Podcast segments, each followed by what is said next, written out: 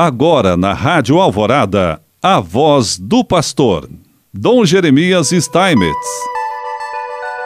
Prezado irmão, prezada irmã, mais uma vez nós aqui estamos para falarmos contigo aqui através do rádio, no qual sempre você nos escuta e nos acompanha. Estamos vivendo o tempo de Quaresma e, como já sabemos, no Brasil, há tanto tempo, desde 64 praticamente, a igreja no Brasil vive a campanha da fraternidade. E esse ano, de uma maneira muito especial, temos aí o tema sobre a fraternidade e a educação e o lema Fala com sabedoria, ensina com amor.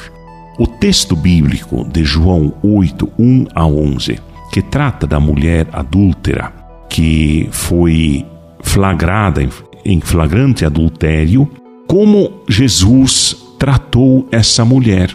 Isto inspira a campanha da fraternidade desse ano.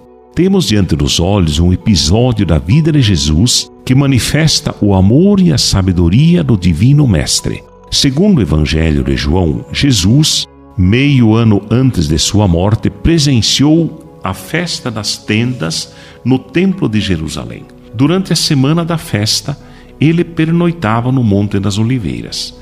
Terminada a festa, Jesus voltou ao templo e ocupou um dos lugares onde os mestres costumavam sentar-se para ensinar. Durante seu ensinamento, ele foi interrompido pelos fariseus que trouxeram para o meio do círculo uma mulher apanhada em adultério. Só a mulher. Pediram que o Mestre Jesus se pronunciasse sobre o caso e desse uma sentença. Segundo a lei de Moisés, ambos os envolvidos no adultério, o homem e a mulher, deviam ser punidos com a morte por apedrejamento. Para que apresentaram o caso a Jesus? A lei era conhecida pelos fariseus e em Jerusalém não faltavam juízes para dar a sentença.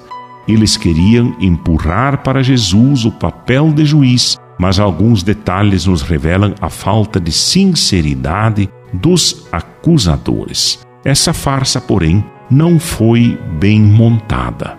A intenção não era imparcial e objetiva como deve acontecer em todos os julgamentos. Além disso, faltava a outra parte do delito, a saber, a parte masculina. Como sabemos, Jesus se curva, como os escribas se curvavam sobre os textos e começa a escrever com o dedo no chão. É a única vez que a Bíblia apresenta Jesus escrevendo.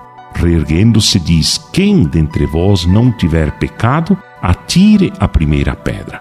E o curioso é que começaram a sair, a começar pelos mais velhos.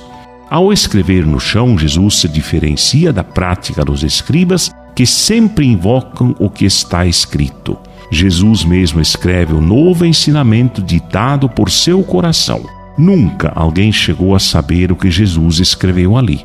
A primeira parte daquilo que o Divino Mestre responde diz aos acusadores: Quem dentre vós não tiver pecado, atire a primeira pedra. Depois Jesus torna a curvar-se e escreve pela segunda vez, e erguendo-se, fala com a mulher: Onde estão eles? Ninguém te condenou? Ela respondeu: Ninguém, Senhor.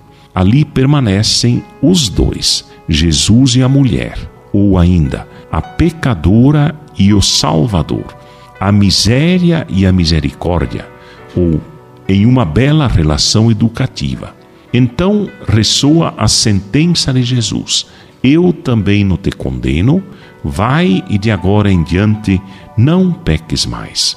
De um lado temos o problema dos fariseus, que se arrogam o poder de julgar porque sabem ler o que está escrito. Do outro lado está Jesus, não só livra de seus acusadores, mas cede a ela a palavra, perguntando: Mulher, onde estão? Ninguém te condenou.